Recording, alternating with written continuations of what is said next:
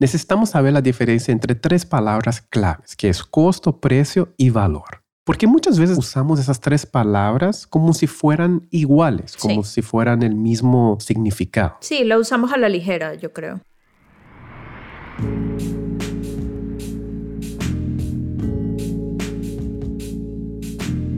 Chicos, bienvenidos de vuelta al podcast de Be Here Project, el negocio de la creatividad. Mi nombre es Tai y junto con mi co-host Doriana tenemos conversaciones sobre la industria de la creatividad en el mundo de la fotografía de bodas en México y en el mundo. Nuestras pláticas van sobre lo que nos impulsa a hacer lo que hacemos y sobre cómo convertir nuestras ideas en negocios sustentables. Gracias a esta audiencia hemos entrado en la lista de podcasts de educación y enseñanza más escuchados en Latinoamérica. Y el crecimiento de nuestro podcast se debe a ustedes, que lo escuchan, lo comparten y nos dejan comentarios y reviews de valor. Para mantenerse al día con esta temporada del podcast, recuerden suscribirse y seguirnos en nuestra cuenta de Instagram arroba BeHereProject, donde todos los días creamos contenido de valor para seguir aprendiendo y debatiendo. Por ahora vamos con el sexto episodio de la cuarta temporada y hoy te quiero preguntar, ¿cómo agregas valor en tu proyecto? ¿Qué tal, Oriana? ¿Cómo has estado? Hola, hola, Tae. Muy bien. ¿Y tú? ¿Ya tienes frío? Muy bien. Se habla mucho del clima estos días de Monterrey, porque aquí se bajó un poco la temperatura y cada vez que se baja la temperatura otra vez empieza esas pláticas sobre cómo va el clima, que este año hace más frío o menos frío que el año pasado. ¿Cómo anda ahí?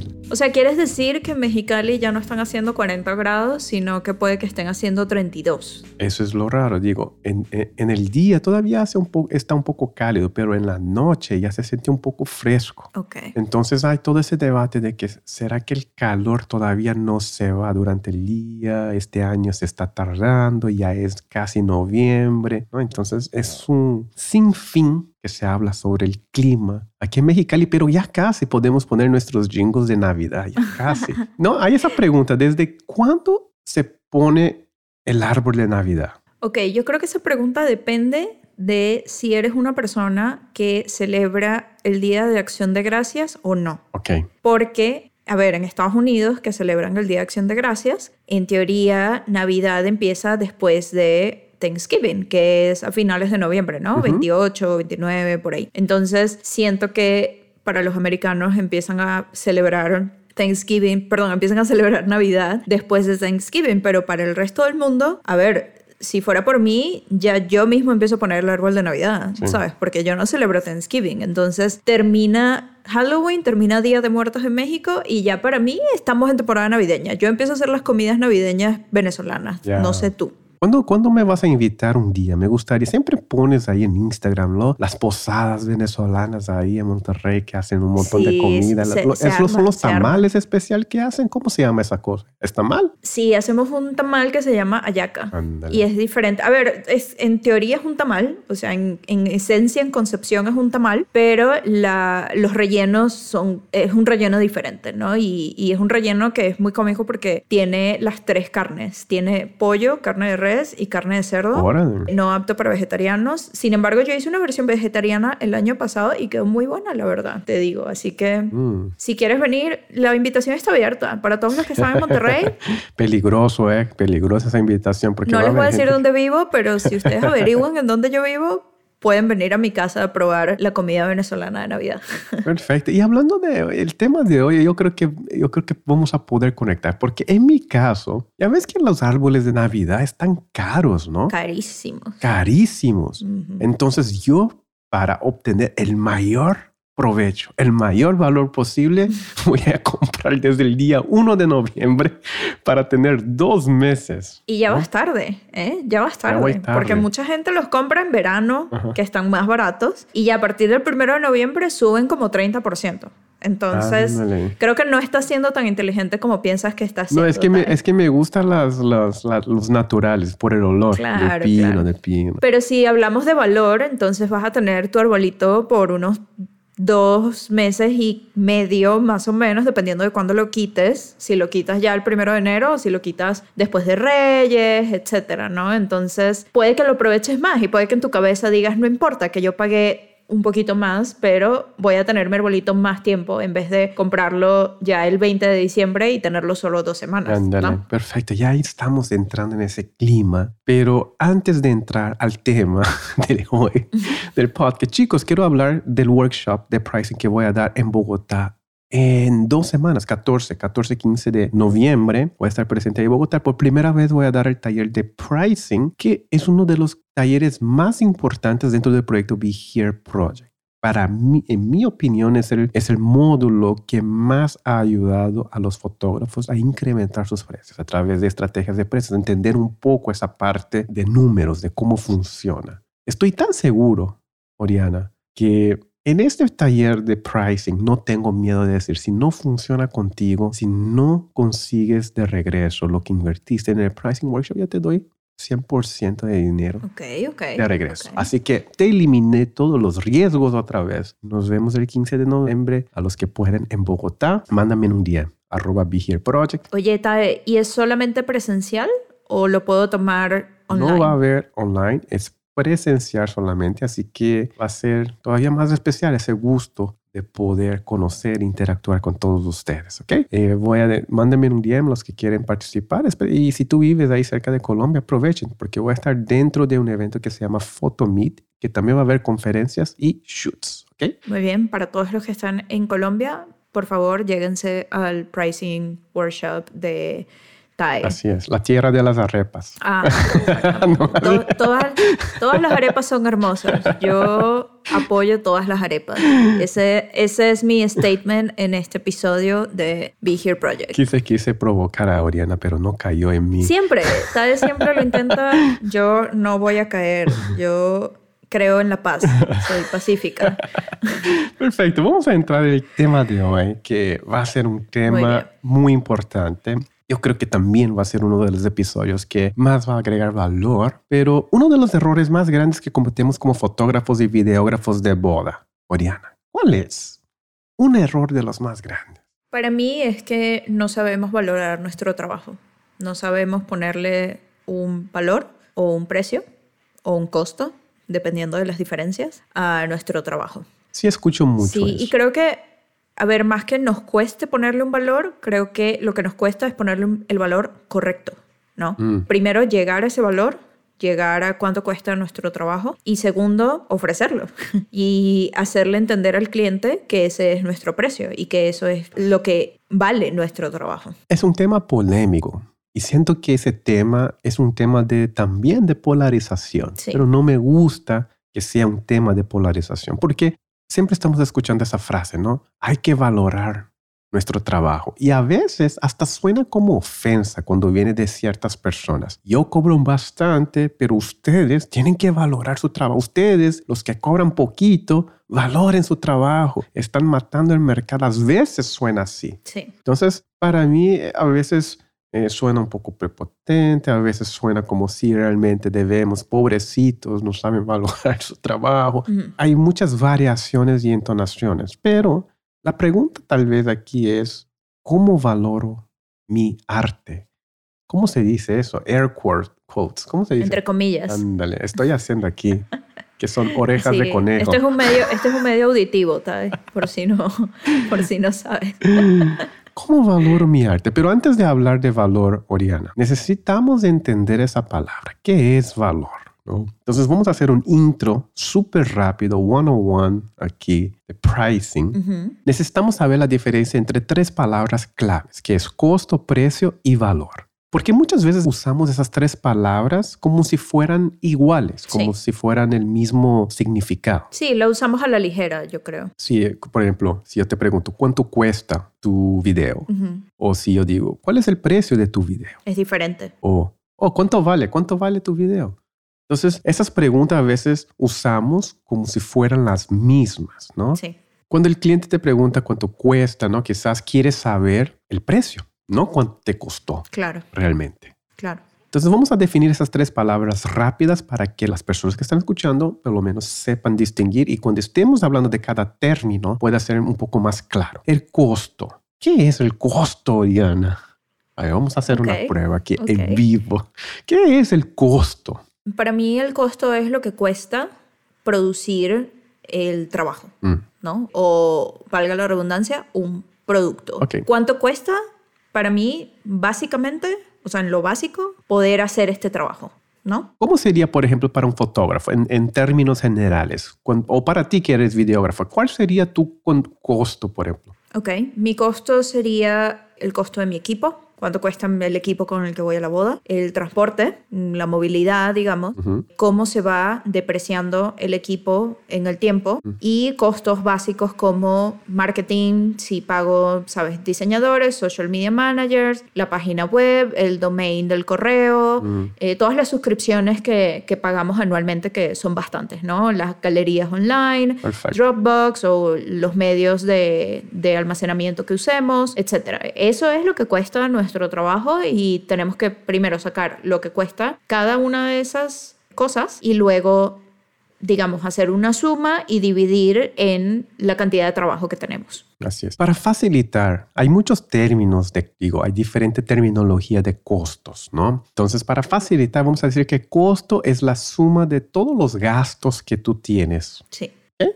Muy bien. Suscripciones, movilidad, gasolina, hoteles, eh, lentes, todo lo que necesitas para dar el servicio. Claro. Ahora, precio. ¿Qué es el precio? Ok.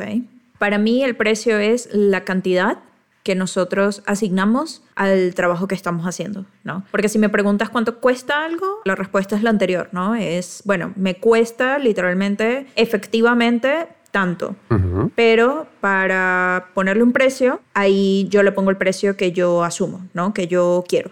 Contestaste la pregunta que te iba a hacer, Ah, pero voy a hacer esa pregunta para la audiencia. ¿Ok? Vamos a ver si...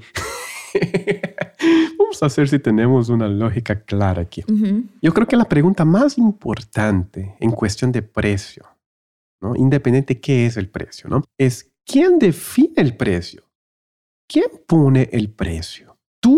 ¿Tú o el cliente? Yo creo que ese es como el cuento de la gallina y el huevo, que fue primero, la gallina o el huevo, etc. Para mí en mi trabajo yo pongo el precio de lo que cuesta mi trabajo, ¿no? Hablemos de, costos, ¿ok? Si mi, si mi costo es 5, yo decido si el precio de mi trabajo va a ser 5 o va a ser 6 o va a ser 7 o va a ser 8 o va a ser 10. ¿ok? El cliente no tiene que poner mi precio. El cliente no tiene por qué decir, tu costo es 5, entonces yo te voy a pagar 4 y ese es tu precio. No. Así es. Nosotros tenemos que poner el precio. En esencia, nosotros ponemos el precio. Ahora, si el cliente te influencia para que te ajuste tu precio es otra cosa, pero al final del día, nosotros tenemos la libertad total de poner el precio que queremos. Claro. ¿ok? Yo puedo poner, mi foto vale 100 mil dólares. Perfecto. Pero ahora, si alguien va a comprar Claro. o contratarme por ese, es otra historia. Entonces el cliente va a decir, ay, no te voy a pagar 100 mil, pero te puedo pagar 5. Ah, perfecto. Entonces yo puedo decidir en poner el precio a 5 mil, pero al final del día yo decidir bajar. Claro. Y es tu, es tu decisión que si el cliente dice tu trabajo cuesta 20 o 50 o 100, es tu decisión decir, ok, voy a hacer el trabajo por 20, 50 o 100. Así es. Pero el precio en esencia sería el costo más el lucro. Exactamente. ¿ok? Porque si estamos hablando de una empresa y estamos asumiendo que todos nosotros queremos un negocio rentable, sería el costo más el lucro que quieres Exacto, ganar. la ganancia. Pero pues. el lucro, ¿cómo se define? ¿Cómo se define el lucro? ¿10, 20, 50 mil, 2 mil, 50 mil por ciento? ¿Hay alguna regla o alguna... Yo he escuchado que, y así más o menos manejo nuestros, bueno, no nuestros, mis negocios, que lo mínimo de ganancia debería ser un 30%. Es decir, tu costo más un 30%. Ujú, Evidentemente hay muchas personas que su ganancia es de un 50% más, a veces de un 100% más, y maravilloso, ¿no? Yo creo que ya allí entra, ahí entran otros costos que no son necesariamente en cash, no son necesariamente en efectivo, sino que qué tipo de servicio al cliente estás dando, por ejemplo. Entonces, tu costo neto de tu trabajo puede ser, por decirte algo, 30 mil pesos. ¿ok? Vamos a hablar como en números. Entonces, tu costo es de 30 mil pesos, pero el servicio al cliente que tú das hace que tu trabajo valga 60. ok. Entonces, tú defines que tu precio es o tu ganancia es el 100% de lo que tú estás invirtiendo para poder hacer ese trabajo.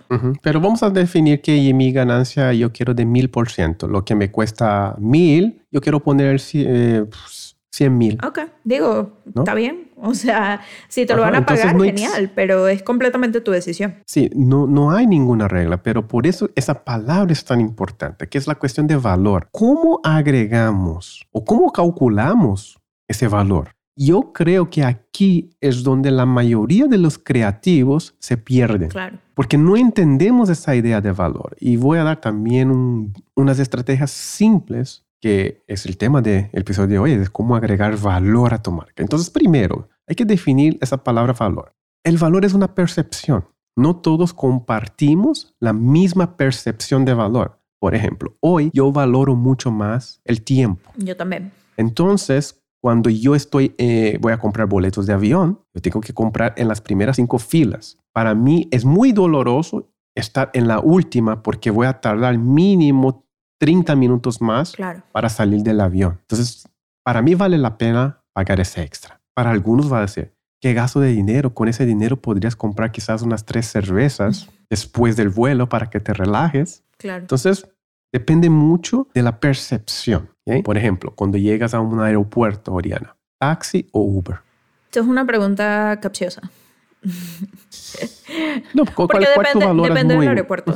Pero básicamente, primero busco Uber y si Uber está siendo un problema, como es en la mayoría de los aeropuertos mexicanos, me voy con un taxi. Y no me importa, mm. al final del día, sí me duele un poco, pero no me importa lo que tenga que pagar con tal de poder irme rápido, ¿no? Por ejemplo, algo que he aprendido, por ejemplo, en Nueva York, Uber y taxi es casi igual. De hecho, taxi no tiene ese price hike, ¿no? De, demanda. Entonces, cuando yo llego al aeropuerto, es mucho más sencillo yo ir directo a la línea de taxi, agarrar el primero que está ahí y ir. Claro. En vez de caminar, cruzar la calle, pedir el Uber. Esperar en un punto específico. Sí, te entiendo. Entonces, depende mucho. Y eso varía con persona con persona. Por eso es tan difícil nosotros agregar un valor, porque cada persona es diferente. Pero fíjate que en, esta, en este razonamiento que estamos hablando sobre cómo valorar las cosas, ¿no? Valorar el trabajo, etc. Tú tienes muy claro, en este ejemplo que me estás dando del avión, que lo que tú quieres es salir rápido del avión. ¿Por qué? Porque eso significa que más rápido agarras tu maleta, significa que más rápido agarras taxi, más rápido llegas a tu destino. Para ti, eso es lo que define tu toma de decisión sobre si tú te sientas adelante o atrás. Así es. Entonces, a lo que voy es que esa definición que tú estás haciendo sobre qué es importante para ti es lo mismo que nosotros tenemos que pensar al momento de valorar nuestro trabajo. ¿Qué es importante para mí? ¿No? Si yo valoro mi paquete de bodas en 30 mil o en 50 o en 60 o en 100, yo tengo que definir por qué yo lo valoraría en 30, en 40, en 50 o en 100, ¿ok? Así es y qué voy a ganar yo de eso. Si cobro menos, entonces voy a ser un target fácil para los clientes, me van a contratar inmediatamente y eso es lo que yo quiero, yo quiero llenar fechas. O si cobro más, voy a tener probablemente menos fechas, pero bodas más interesantes quizás, bodas más grandes, bodas con mucho más poder adquisitivo, pero también bodas más exigentes, ¿no? Porque me están pagando esa cantidad. Y el trabajo que yo voy a hacer va a ser el mismo, yo cobre 30 o yo cobre 100, porque yo soy yo y tengo mi cámara y yo voy a hacer lo mismo. Pero entonces, ¿a qué le doy prioridad? Creo que ahí es donde tenemos que detenernos un poco y pensar en esa toma de decisiones que estamos haciendo. definitivamente. y, es difícil por esa razón, porque no hay una respuesta correcta.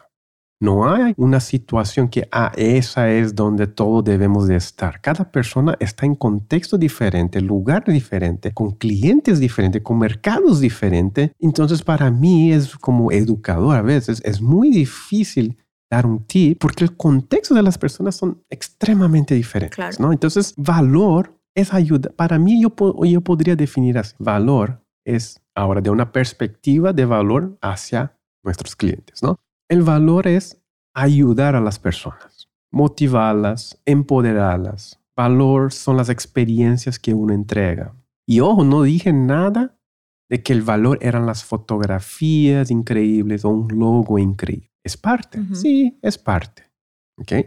Pero en esencia, yo creo que el valor es mucho más intrínseco que algo más como que aquí ese es el valor, aquí está la barra de oro y ese es el valor que te voy a dar. ¿no? Es algo que es difícil de percibir, ¿no? Entonces, por eso es un poco diferente. Ahora, buenas fotos, buen logo, buen website, esas son expectativas, son expectativas muy obvias. Y es una de las razones que no toco mucho en el asunto de la calidad de la fotografía, porque estoy asumiendo que todos tenemos que ser excelentes. Y el día de hoy, para ser freelancer, y si estás en el medio, ¿no? En el más o menos, en otras palabras, para no ofender. y, y los que ofenden, pues aguantan. En otras palabras, si tú eres mediocre, no va a haber espacio para ti. Hay dos maneras de rescatar un mercado, ¿no? O eres excelente o eres el más barato. Y, y, nos cuesta eso. Y estar en el medio es una de las cosas más difíciles. Como que eres bueno, y cobras como medio, pero no terminas de ser excelente. Una vez leí, bueno, no leí, escuché en otro podcast como el de nosotros, donde se habla de la industria de las bodas, pero en Estados Unidos, leí que es mucho más difícil cerrar contratos a, digamos, 4 mil dólares que entre 2 mil y 6 mil. Así es. Por decirte. Es mucho más fácil cerrar contratos de 2 mil y de 6 mil que cerrar contratos de 4 mil. Entonces es como un limbo incómodo. Sí, porque ya empiezas a tener muchas más opciones. Es un mercado saturado, todos somos buenos, todos tenemos más o menos el mismo estilo. Entonces la, la competitividad queda más difícil ¿no? en ese espacio. Sí. Pero es difícil esa cuestión porque a veces mezclamos la cuestión de nuestro emocional, nuestro valor personal con el valor de nuestro servicio, con el valor de nuestro producto en el mercado. Y sobre todo en el medio de las bodas, ¿no? Porque tratamos con talento entre comillas, ¿no? O sea, tratamos, con, tratamos de vender nuestro talento, pero también lo estamos vendiendo a unas personas que están haciendo un evento que es muy emocional. Esto no es un evento corporativo. ¿No? Esto no es un evento de Seguros Monterrey que quiere que yo grabe su evento y al final del día probablemente me vayan a pagar lo mismo que si yo fuera una boda, ¿no? O me pagan más. Y en ese caso tú lidias simplemente con la persona de producción del evento y tú le dices, este es mi costo y te va a decir, esto es lo que te vamos a pagar, preséntate el día tal. Es diferente hacer eso a hacer un pitch de venta para una boda en la que tienes que hablar con la pareja, tienes que conectar, quizás si no emocionalmente, sí, a, sí tu personalidad y la de la pareja tiene que conectar de alguna manera para que ellos digan, ay, pues sí, está bien, vamos a, vamos a irnos contigo, ¿no? Entonces, en ese vaivén, es muy difícil de repente no ceder a ciertas solicitudes que nos hacen, como que, oye, de verdad me encanta tu trabajo, pero me puedes hacer un descuento porque, sabes, no puedo pagarlo todo, que no sé qué y tal. Y dice, ah, ya tuve la llamada con la pareja, me cayeron muy bien, conectamos súper bien, ¿cómo le voy a decir que no? ¿Sabes? Entonces, y ahí entramos a un terreno emocional, que significa que nos estamos valorando nosotros como personas y a nuestro trabajo. Así es. Por ejemplo, y esa es una pregunta genuina. ¿Por qué nuestras emociones, nuestras conexiones tienen que ser monetizadas? Es decir, queremos poner un precio a eso. Pero si realmente fuéramos buenos, si realmente fuéramos un Picasso de la fotografía de boda, independientemente la pareja iba a contratar. Claro. Independientemente de tu personalidad, a no ser que tú eres una persona muy, muy difícil, pero mismo así, yo siento que habría personas que te contratarían porque tú eres la Beyoncé de la fotografía de boda, porque tú eres el Picasso de la fotografía de boda. Aguantaría un poco más. Entonces, aquí antes de entrar, para que no se ofendan, ahí, para los que no bajaron el ebook, pueden bajarlo gratuito, pero ahí hay un golden nugget que siempre doy, que es, tú como persona vales infinito. Ahora, tu trabajo o arte vale cero en el mercado hasta que alguien esté dispuesto a pagar. Para ti, ¿no? Para nosotros, nuestra arte que dedicamos con emoción, con sentimiento, es algo infinito. Fueron años aprendiendo nuestra habilidad para poder llegar aquí. Pero si quiero intercambiar eso con dinero, necesito, necesito agregar valor a la otra persona. Pero la realidad es que cualquier negocio, ¿no? Tenemos que pagar cuentas ¿no? Equipos y hay toda esa parte que yo creo que toda vez que hablo de eso, la gente, quizás algunos van a dejar de escuchar. Yo creo que ya perdimos la mitad de la audiencia en la primera parte cuando estamos hablando de números y de costos. Ahora los que están aquí quizás vamos a perder la segunda parte que es la cuestión de costos, porque no es sexy, ¿no? No es sexy hablar de, costos en la fotografía de boda. Pero al final del día, ¿por qué alguien estaría escuchando este podcast si no quiere escuchar estas verdades incómodas, no? Porque si no, pues vayan a TikTok y no sé, a Instagram y pásenlo bien. Pero este podcast es para, para poder agregar valor a sus, a sus trabajos. Entonces, ¿por qué nos cuesta tanto ponerle un precio a nuestro trabajo, Tai? Yo creo que voy a regresar a la respuesta que es porque nosotros mismos no sabemos cuánto vale. Por eso es difícil poner un precio. ¿No? Especialmente si hacemos la pregunta, es como, ¿cuánto vale mi creatividad? Una mejor pregunta, creo que para traer un poco más tangible eso, es cuánto valen mis servicios para mis clientes. Creo que ahí podemos explorar un poco mejor la parte del negocio. Porque aquí tenemos que diferenciar la parte de valor personal que yo ¿no? Parece hasta cuestión de autoestima, que tengo que valorar mi arte, tengo que tener esa autoestima de hablar con los clientes. Eso es totalmente diferente que el valor de tus productos y servicios en el mercado. Entonces vamos a hablar aquí, que es, digamos, el tema central de Vigil Pro, que es la parte del negocio. ¿Cuánto valen mis servicios para mis clientes? ¿no? Entonces, una buena, buen punto de partida es entender el costo. Definitivamente. Es un buen, punto de partida. ¿Por qué? Porque si tú estás cobrando menos que tu costo, es mejor quedarte parado y no hacer absolutamente nada.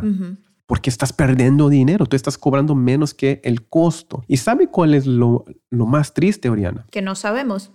No, que es posible que mayoría de muchos fotógrafos están en rojos y continúan este proyecto. Porque continúa ese negocio. Es uno de los pocos negocios que las personas pagan un año adelantado. Entonces estamos sobreviviendo del flujo. Sí.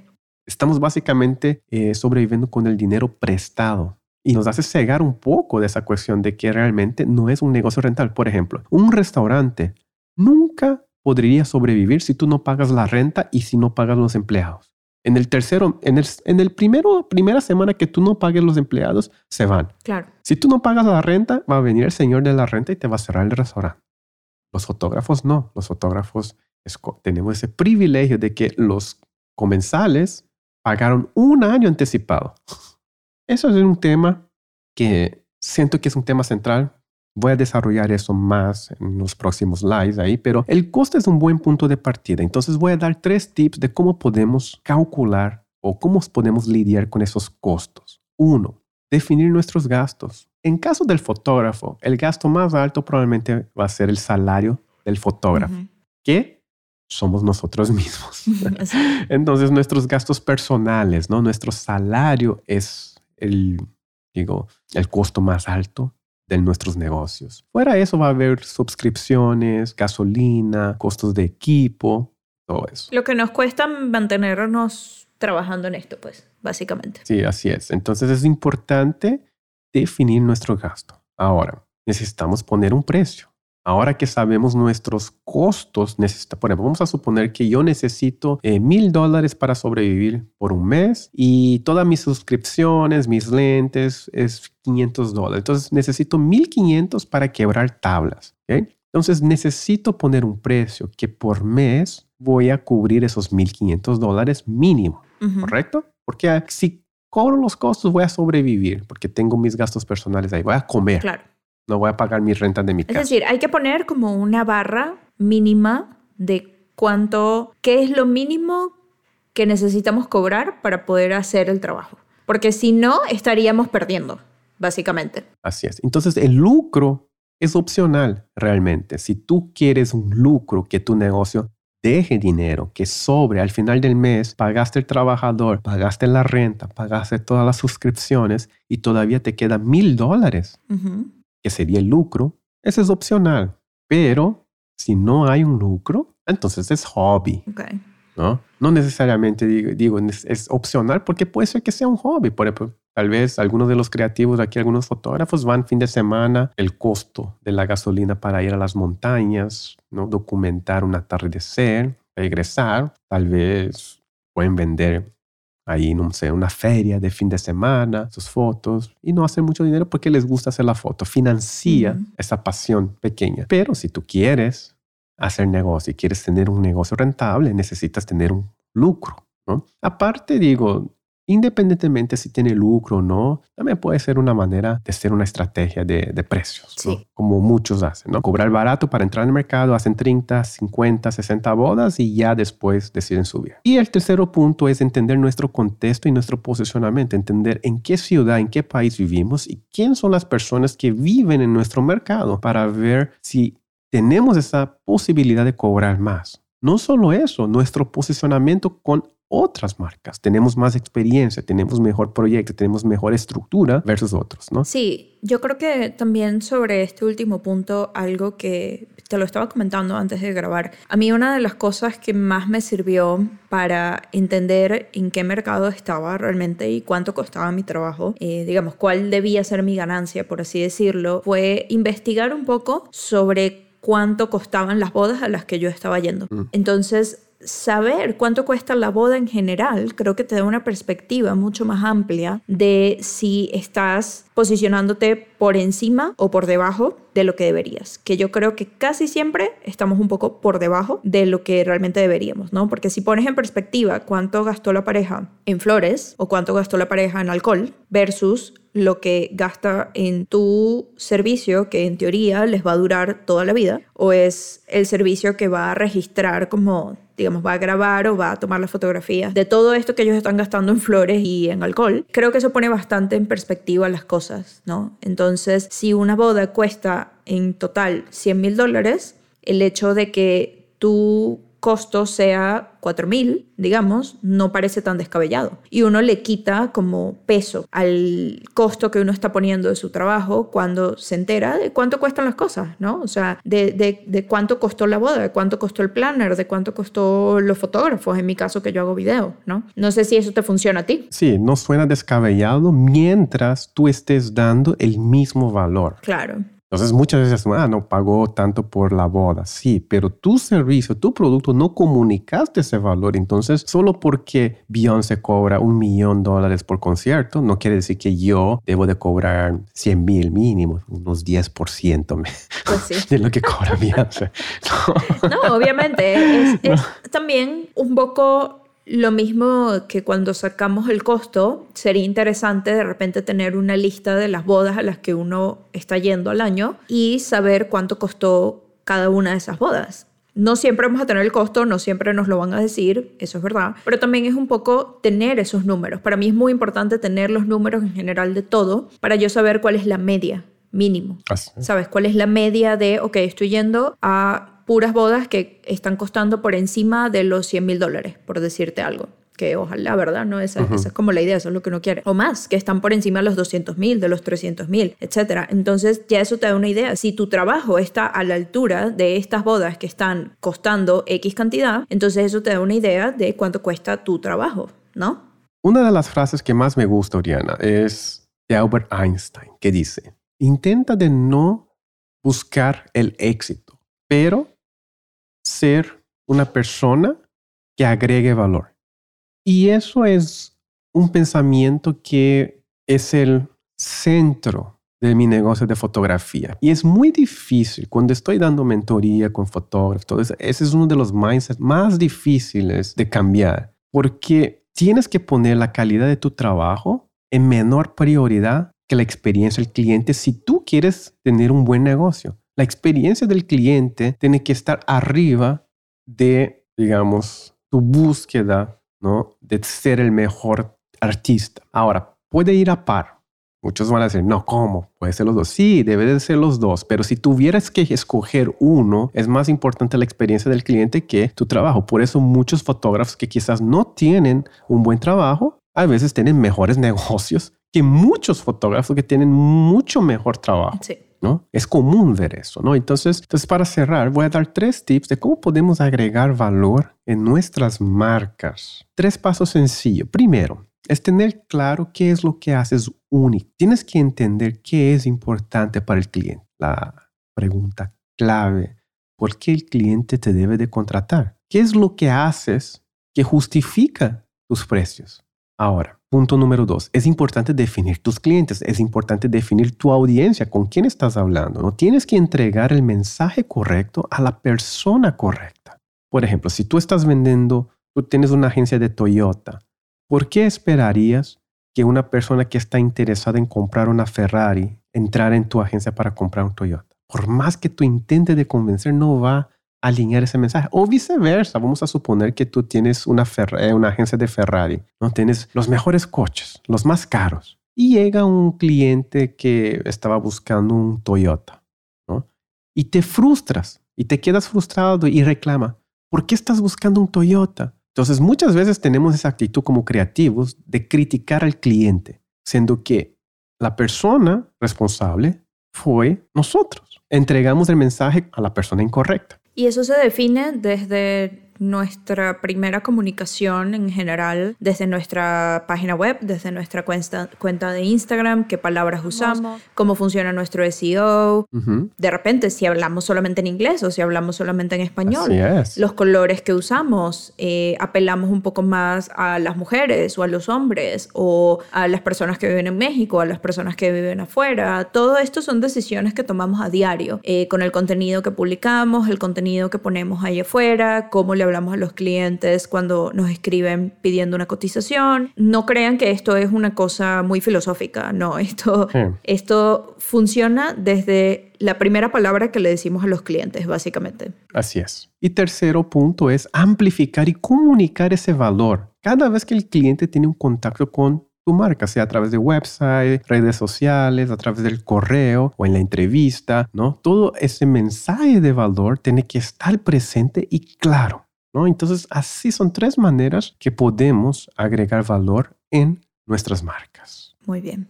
Entonces, digamos que pensando en estas tres maneras en que podemos agregar valor, cerramos un poco como este círculo que hemos venido creando durante este episodio en el que definimos cuánto cuesta nuestro trabajo. Chicos, lo que cuesta nuestro trabajo es básicamente la cantidad de dinero y de recursos que tenemos que poner en la mesa al momento de ir a una boda, producirla y entregarla. Si nuestro precio es menos de lo que cuesta nuestro trabajo, estamos en rojos y no estamos manteniendo un negocio saludable. Entonces, como dice TAE, tenemos un costo. Y si el precio que le ponemos a nuestro trabajo está por debajo, entonces básicamente tenemos un hobby, porque no nos está dejando una ganancia. Y si nuestro precio está por encima de lo que cuesta nuestro trabajo, ahí estamos generando una ganancia, que en teoría es lo que lleva un negocio hacia adelante.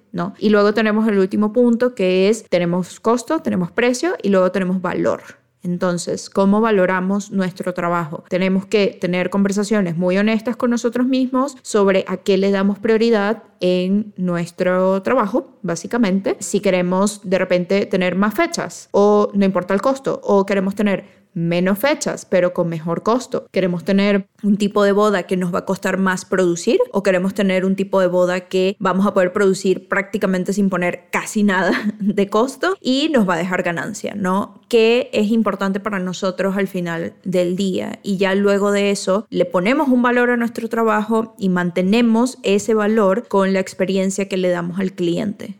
Y para poder darle una buena experiencia al cliente tenemos que definir quiénes son nuestros clientes. Entonces nosotros podemos tener una marca en la que todas nuestras bodas cuestan 1.500 dólares, por decirles algo, y así cualquiera nos va a contratar, ¿no? Porque digo, son, es un precio bastante competitivo. Pero entonces ¿Qué pasa cuando tenemos un cliente que está acostumbrado a pagar 5 mil dólares, nos contrata por 1.500, pero nos pide la misma atención que le daría un fotógrafo que le cobraría 5 mil? Entonces, ese no es el cliente que estamos buscando, ¿ok? El cliente que estamos buscando paga lo que nosotros le estamos pidiendo, no nos pide absolutamente más nada, vamos, hacemos el trabajo y le encantó todo lo que hicimos. Aquí es donde entra la idea de que pues tenemos que definir quiénes son nuestros clientes. Y después de eso, el último punto es amplificar y comunicar ese valor, no solo de nuestros clientes, sino también a nuestra audiencia, nuestros colegas y las demás personas con las que trabajamos. Entonces, Así es. es un tema complejo, pero creo que logramos como cerrar un poco qué se define esto. Creo que de aquí ustedes se pueden hacer algunas preguntas que son muy importantes sobre cómo ustedes valoran su trabajo. Y de verdad, les digo, funciona mucho aprender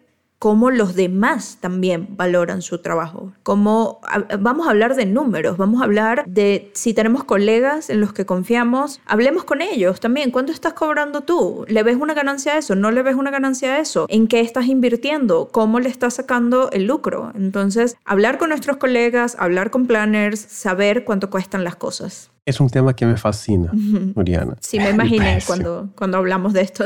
Es algo que podríamos platicar así horas. De hecho, el, el, el último pricing workshop fue de seis horas, Oriana. Seis horas y quedó corto. La gente me reclamó. Yo, yo les dije que iba a ser un curso de dos horas. Llegó a seis horas y dije, chicos, ya tengo que ir, ya no puedo recibir más preguntas y me quedó corto el taller. Entonces, estoy reestructurando otra vez. Estoy haciendo el 2.0, la versión 2.0 de Pricing Workshop. Para los que no pueden estar en Colombia el 15 de noviembre, esperen. Quizás el próximo año, entrando el año, voy a lanzar algo. Pero no olviden, es una vez al año que hago ese pricing. Con puros golden nuggets, puros golden nuggets. Con puros golden nuggets. Pero muchísimas gracias. Yo creo que a este punto ya casi todos se fueron, Oriana. Pues quedamos tú y yo. de números, realmente estamos tú y yo aquí nomás hablando. Así que espero poder verte la próxima semana. Quizás ya podemos ir metiendo un poquito de jingles ahí de, de Navidad. Nuestro editor que ponga aquí, que empiece a poner un temita de Navidad. Así es. Muchísimas gracias a todos los que están o escucharon hasta aquí. Muchas gracias, Oriana, como siempre. Es un placer poder platicar contigo semana tras semana. Nos vemos hasta la próxima. Muchas gracias, Tae. Bye.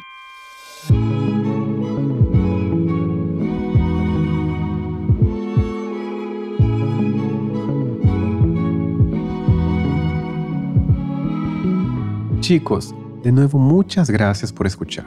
Espero que hayan disfrutado esta conversación y les guíe en el camino de valorar sus marcas correctamente para crear un negocio sustentable.